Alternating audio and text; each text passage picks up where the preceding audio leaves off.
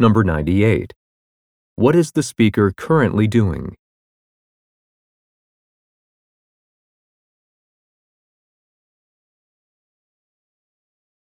Number 99. Why is the speaker unable to answer calls?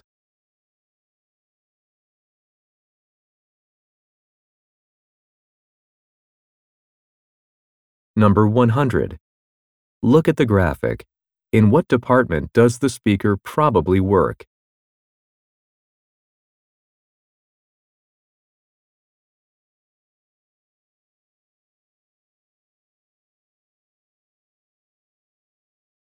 This is the end of the listening test. Turn to Part 5 in your test book. End of recording.